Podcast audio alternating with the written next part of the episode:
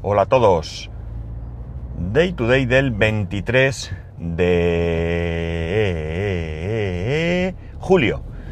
De julio de 2020 con una temperatura en Alicante de 23 grados y medio.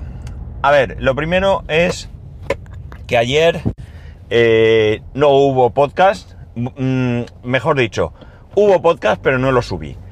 Eh, y no lo subí por una razón muy sencilla. No lo subí porque... Mmm, porque no tuve tiempo. Así. Cuando me di cuenta realmente que no lo había subido, eran casi las 12 de la noche y no... Y no lo... Y yo qué sé, ya estaba acostado incluso y dije, bueno, che, mañana será otro día. Eh, me voy a pensar de aquí al trabajo si lo subo eh, si lo subo, lo subiría con fecha de ayer. Y bueno, pues hoy habría dos capítulos. Para empezar tendría que acordarme de qué hablé.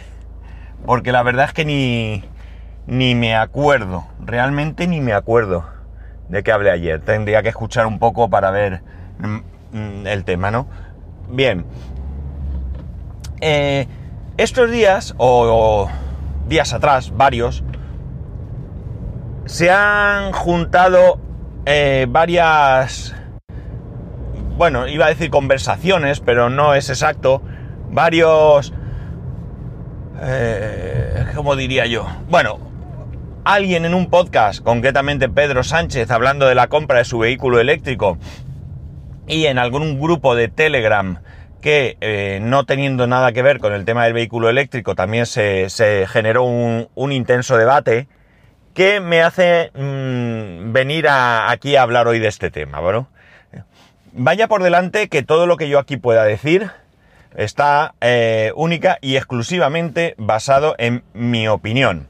Es decir, la opinión de una persona que sí quiere comprarse un coche eléctrico cuando toque y no tiene ni ha tenido ninguna experiencia con un coche eléctrico más allá de un día conducir un híbrido. Eh, el hecho de querer hablar aquí es precisamente por eso. Porque, por ejemplo, escuchar a Pedro es interesante porque nos está contando cómo van siendo los pasos para la compra de ese vehículo, las dificultades que se está encontrando a la hora de eh, pedir subvenciones, etcétera, etcétera.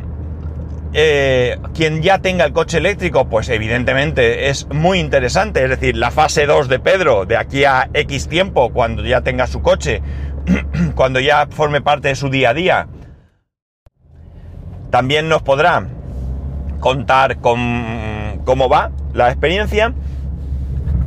Pero eh, creo que es interesante que yo exponga aquí mi opinión, insisto, que no mi experiencia, porque eh, perdonad.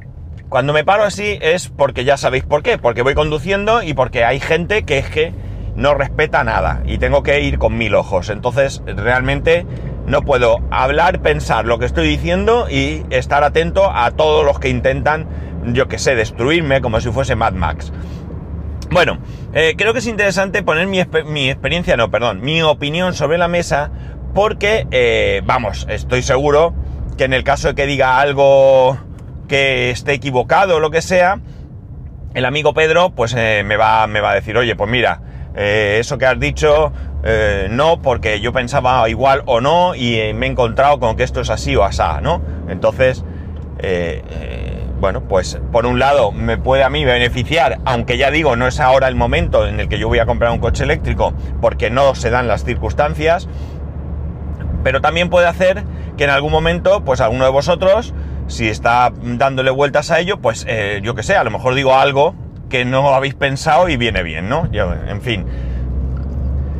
Eh, vale, vamos por partes. Como he dicho, en mi caso no es el momento. ¿Por qué no es el momento? Pues no es el momento porque lo primero que uno tiene que pensar a la hora de adquirir un vehículo eléctrico es en dónde va a cargar la batería. ¿Vale? Esto no se da en un vehículo térmico. Tú tienes cientos de gasolineras eh, a tu alrededor donde puedes ir a repostar sin necesidad de preocuparte de dónde o cuándo, ¿no? Eh, en el caso del vehículo eléctrico, pues es evidente, es que incluso teniendo puntos de recarga cercanos, ¿vale? No es una opción. Y no es una- e- evidentemente estoy hablando de eléctricos puros, ¿no? Los coches híbridos e incluso los híbridos enchufables y demás no entrarían dentro de estas consideraciones. Eh, no es práctico no tener un punto de recarga en la puerta de tu casa, en tu plaza de garaje. Por tanto, lo primero que tienes que ver es si tienes esa posibilidad. Aquel que no tenga una plaza de garaje, pues lo tiene mucho más complicado, por no decir, mm, no, no voy a decir imposible, pero desde luego yo no me compraría un coche eléctrico si no tuviese una plaza de garaje propia donde tuviese mi enchufe y donde yo llegase, aparcase y enchufase, ¿no?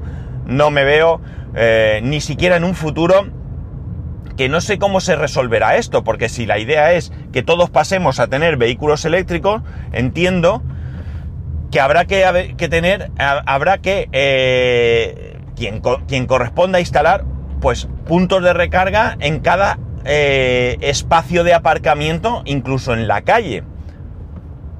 Porque hay muchísimas viviendas que no tienen garaje propio, eh, eh, lo- los propietarios, los, residentes tienen que aparcar en la calle y no tiene solución. O sea, no se puede coger y decir, pues mira, vamos a hacer un parking eh, debajo del edificio, ¿no? Esto no es posible.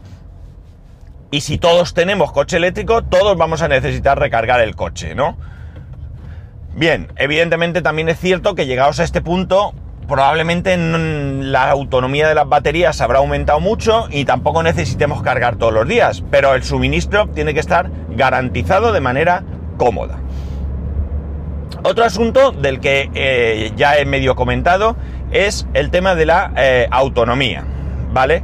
Eh, yo creo que caemos en un error, un error en el que en un primer momento, en algún momento de toda esta historia en la que yo empecé a pensar en la posibilidad de tener un vehículo eléctrico, caemos todos, es el hecho de pensar que, ¿y si me voy de viaje a Madrid?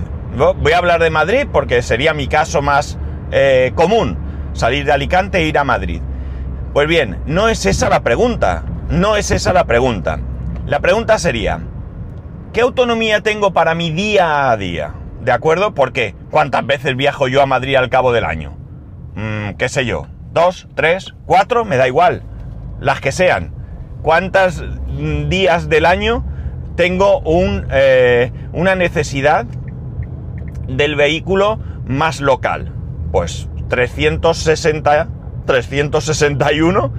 Por tanto, esa es la pregunta importante. Es decir, voy a comprarme un coche y voy a tratar de ajustar mi presupuesto al vehículo que necesito. Olvidémonos de que, jolín, a mí que me gusta el Tesla Model X, tengo pasta, me lo compro y me da igual que yo vaya a hacer 15 kilómetros al día, ¿vale? No. Vamos a pensar en que quiero comprar un vehículo eléctrico y dentro de mis necesidades de espacio, porque tengo familia o no la tengo, o por facilidad de aparcamiento o no, voy a ver qué coche me compro. Pues bien, eso es lo que tenemos que ver. Esa es la autonomía que realmente nos importa. Evidentemente, eh, si el dinero no es un problema, pues oye, adelante, compra el que sea. Pero como entiendo que para la mayoría de nosotros el dinero sí es, no, no voy a decir un problema, pero sí que es cierto que es un, un, eh, un punto muy importante a tener en cuenta, pues vamos a ver cómo solucionar, eh, cómo solucionar, no, que suena mal, cómo ajustar eh, esta autonomía a nuestras necesidades reales. Porque cuando me vaya a Madrid, para empezar, ya, de momento, voy a tener que cambiar mi forma de ver eh, ese viaje. Yo, normalmente, nosotros normalmente, eh, oye, mañana nos vamos a Madrid. Pues yo cojo el coche, me subo, lleno el depósito y llego a Madrid y punto, hemos terminado. Paro las veces que necesite para ir al baño, para tomar un café, para comer, para merendar, para cenar o lo que sea, pero lo hago porque mm, tengo que descansar, porque tengo hambre o porque me orino, pero no porque el coche no tenga combustible. Bien, eh, en este caso, con un vehículo eléctrico, pues sí vamos a tener que programar eh, esas paradas de repostaje. Podemos hacerlas coincidir con nuestras paradas para comer, para lo que sea necesario. Pero tenemos que hacer esa programación. Ya no me vale, oye, yo tiro millas, tengo un coche térmico que hace, qué sé yo, por decir, con el depósito 300 kilómetros nada más, de aquí a Madrid voy a tener que repostar, pero oye, ¿qué más me da? Si gasolineras hay para aburrir, es que no voy a tener ningún problema.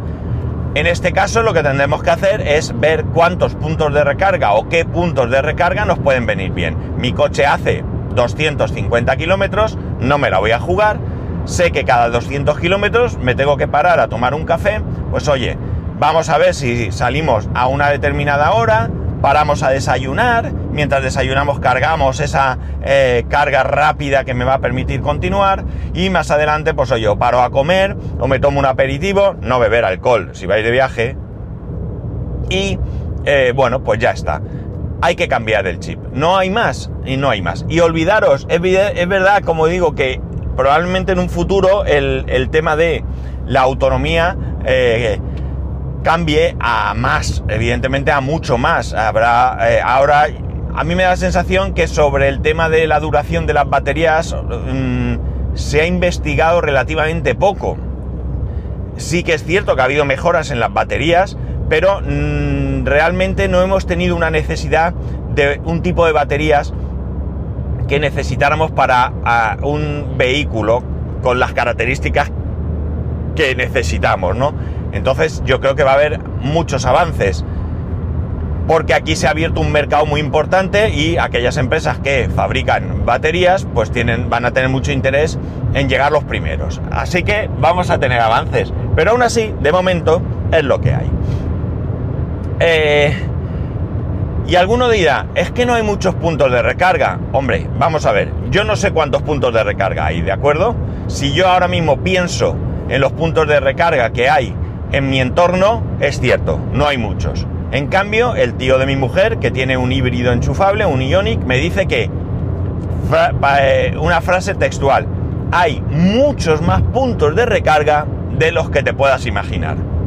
Con lo cual, bueno, pues quiero eh, pensar que evidentemente quien tiene razón es él y no yo. Yo no voy por la calle viendo los puntos de recarga. Si paso cerca, me llama la atención. Ahora mismo si pienso, sé que en el centro de Alicante, en la avenida Alfonso el Sabio, una avenida principal de Alicante, hay puntos de recarga. Sé que en el supercore que hay cerca de mi casa hay eh, dos puntos de recarga, si no me equivoco, dos plazas de parking con recarga y en el Mercadona, en uno de los Mercadonas que están cerca de mi casa, también hay dos puntos de recarga bastante nuevos porque ese Mercadona lo han estado reformando. De hecho, durante el confinamiento estaba cerrado. Lo abrieron, pues ya diría que casi a finales del confinamiento. Pero ahora mismo no tengo ningún punto de recarga más en mente. Insisto, tampoco voy mirando yo los puntos de recarga.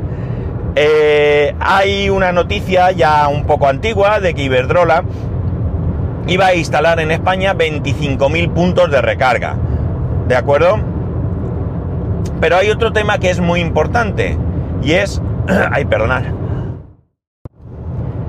Eh, es la capacidad de carga de esos cargadores y también la del vehículo. Porque claro, no es lo mismo que tú en tu casa tengas un cargador lento, vamos a decir, no voy a entrar ahora en cifras de kilovatios hora ni nada de esto, pero un cargador lento, que tú llegues a tu casa, qué sé yo, 8, 9 de la noche, 6, 7, la hora que sea, le metes ahí el cable y al día siguiente cuando te vas está a tope, que voy de viaje y no puedo hacer una parada de 8 horas porque me voy a Madrid, ¿no?